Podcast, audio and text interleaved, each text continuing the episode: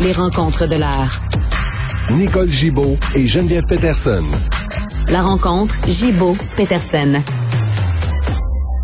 Bon, vous aurez compris qu'à cause du point de presse, on a déplacé la rencontre euh, de l'heure. Donc, demandez-vous pas euh, quelle heure est-il? Tout est normal. Nicole Gibaud est là. Salut, Nicole. Bonjour Geneviève. Bon, euh, heureux euh, dénouement euh, dans l'affaire de ce petit garçon enlevé par son père David Côté, 36 ans. Là, la Sûreté du Québec qui a tenu un siège pendant des heures devant une maison où il s'était barricadé avec son fils. là, quelles accusations pour ce père-là, Nicole?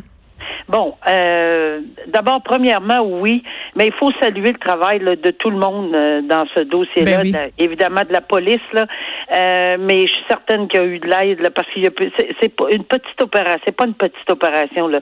Euh, puis les techniques là-dedans d'enquête, etc., qui sont pas dévoilées, mais comme tu le dis, euh, c'est vraiment une résolution auquel tout le monde espérait, parce qu'on, moi, chaque fois que je voyais une nouvelle en fait, ça on retenait notre mais plus les journées passaient ah. aussi, on va tout seul dire qu'on perdait espoir un peu. Là, là, ah moi, je, je, pense que tout le monde, il n'y a personne qui ne peut pas être touché par... Surtout le visage, parce qu'on montrait régulièrement le visage de l'enfant avec le petit sourire. Ça faisait... Là, oh, bon. Alors, beau dénouement, bravo à toutes les équipes euh, de la Sûreté du Québec et toutes les autres équipes en santé, euh, sécurité, etc. Mm. Donc, euh, quelles accusations? Ben, d'abord, premièrement, on a compris qu'ils ont déposé des accusations. Puis c'est une accusation qui était clair. Parce que quand le DPCP euh, dépose des accusations, il faut qu'ils soient évidemment convaincus qu'ils sont en mesure de faire la preuve. Là, c'était comme une évidence. Là. Il y a des coups de feu qui ont été tirés, hmm. euh, apparemment en direction des policiers directement. Donc, il y a des ou peut-être euh, bon, peut-être pas directement dans, dans, bon, enfin on comprend là, décharger des armes à feu dans un contexte où il était entouré par par l'équipe tactique, là, etc. Donc, c'est clairement l'accusation, puis tous les points reliés à cette accusation-là, puis c'est ça qui est important que le DPCP soit en mesure de faire, la preuve, même tout de suite de cette accusation-là.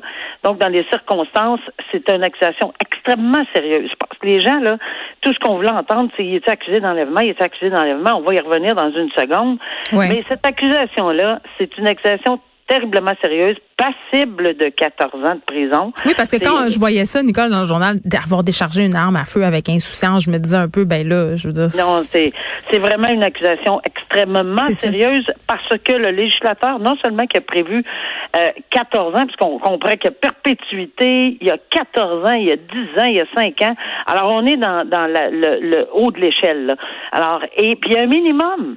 C'est ça qu'il faut comprendre. N'importe quel juge qui reçoit un plaidoyer de culpabilité, qui entend le procès, qui le déclare coupable, parce qu'évidemment, il est présumé innocent, mais tout ça pour dire que si on en arrive à la conclusion d'un verdict de culpabilité, de plaidoyer de culpabilité, peu importe, c'est minimum quatre ans. Il y aura beau plaider qui veut, euh, c'est minimum quatre ans s'il plaide coupable à cette accusation spécifique 254 du Code criminel. Hmm. Donc, on peut pas...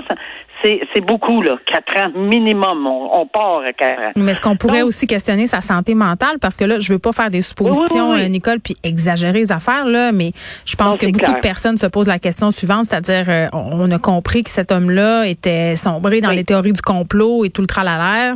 Oui. Mais ça, c'était pour la base, OK?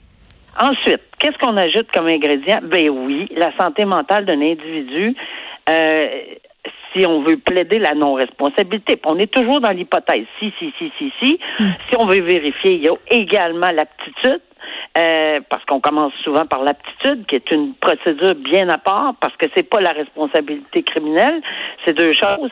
Donc, évidemment, euh, on peut tout s'imaginer ceci, des scénarios potentiels, parce que oui, on est dans un système qui prévoit tout ça, puis qu'on peut même entendre parler éventuellement euh, plus tard dans, dans, dans, dans ce dossier-là. Mais tout ça est possible.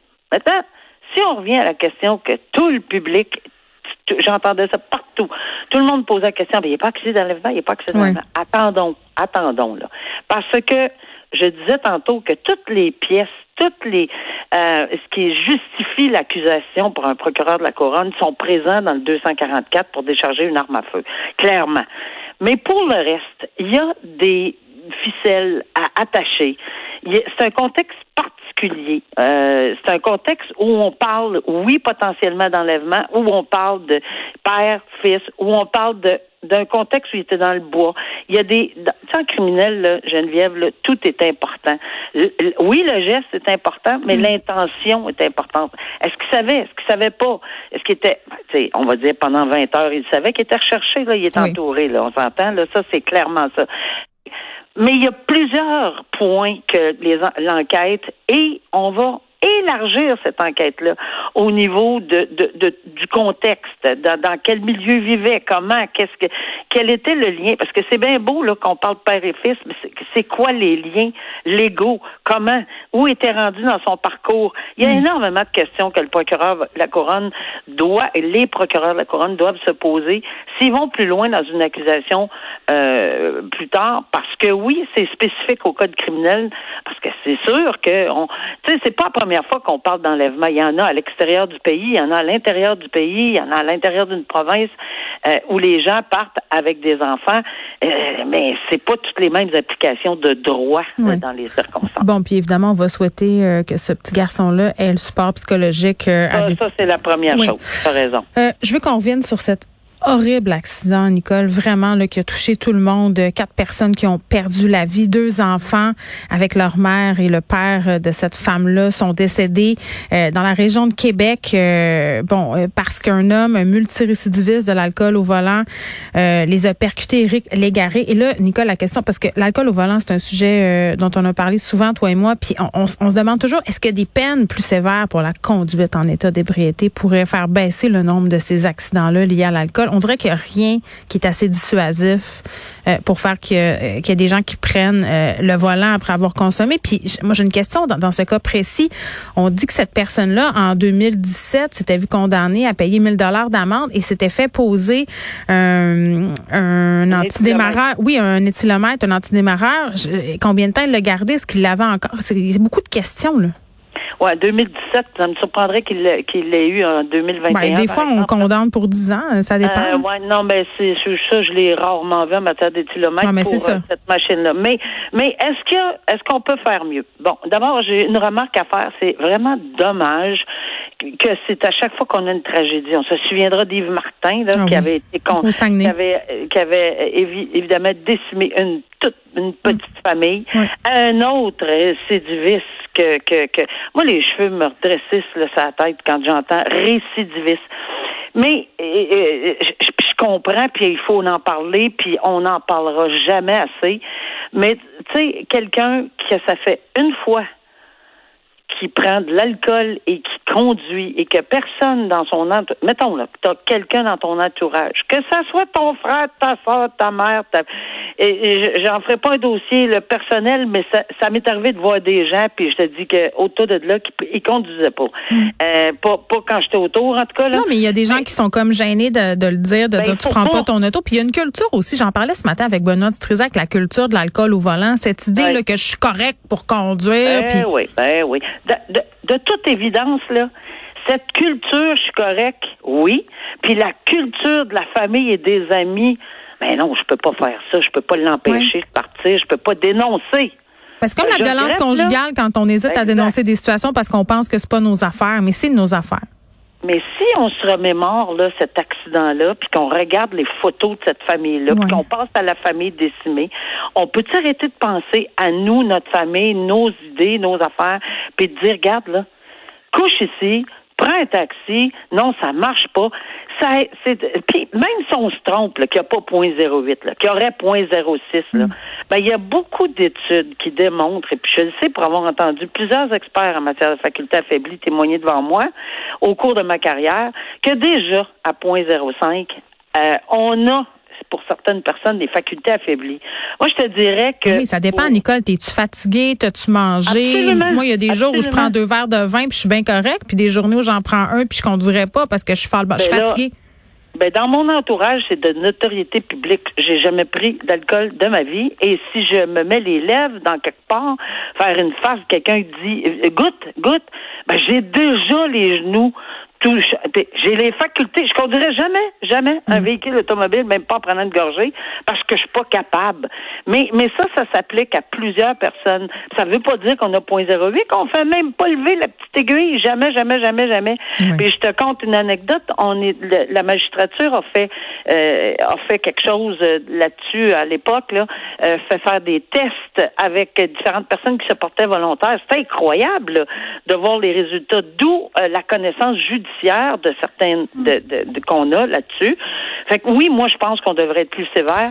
Euh, là, on parle de sentence minimum, peut-être, peut-être, mais tu sais. Euh, j'ai de la misère parce que d'un côté, je suis d'accord avec les sentences beaucoup plus élevées. Oui, beaucoup, beaucoup plus élevées pour l'alcool au volant. Hey, J'écoutais tu sais, Jean-Dominique Lemieux, le, le père, le père endeuillé, qui, qui fait preuve d'une résilience sans Ah, nom, Nicole, euh, qui a dit euh, l'alcool au volant, ça fait des victimes, des- il y a des victimes dans ma famille, mais la personne qui a percuté ma famille, il y aura des conséquences à vie. C'est vrai, Nicole, mais je, je l'ai tellement trouvé fort Mais de dire ça. homme-là, là. là, ce- ce- cet homme-là, et, et c'est souvent le cas, on voit souvent ça dans ces familles-là. Ça n'a pas de bon sens avoir la force. Euh, moi, je les salue là, hautement. Euh, puis, puis c'est, un message important. Puis il faut qu'ils, quand ils sont capables, évidemment, c'est pas tout le monde qui est capable de faire ce que ce monsieur-là a fait et de dire comme ça. Évidemment, il, il doit craquer là, parce que ça n'a pas de bon sens ce qui- ce qui, ce qui, ce qui fait face, ce à quoi il fait face. Là. Euh, alors, euh, non, moi je pense qu'on doit sévir, que les tribunaux doivent sévir, euh, tout comme dans les agressions sexuelles, on a vu, mais il y a eu une gradation, hein, parce que de- depuis, j'ai fait assez d'années que je suis là-dedans, là, euh, j'ai vu beaucoup de gradations dans les sentences, jusqu'à un dossier qui s'est rendu jusqu'à la Cour suprême, Euh, et là, on a clenché solide là, sur un six ans d'incar- d'incarcération, puis la Cour suprême a dit que c'était parfait. Fait que, tu sais, plus on va avancer là-dedans, plus on va frapper fort, plus on va en discuter comme toi et moi, plus les gens vont sortir comme le monsieur en question dont tu parles, euh, plus MAD va, va, va, va- évidemment, on, on connaît cette, euh, ce, ce- ce groupe-là, les maires euh, pour l'alcool au volant contre le, Contre l'alcool au volant. Ouais, contre pas pour, pas pour. mais pour enrayer, Exactement. enrayer Elles veulent enrayer l'alcool au volant. Merci beaucoup, euh, Nicole. À demain. Ça m'a fait plaisir. Bonne journée. Au revoir.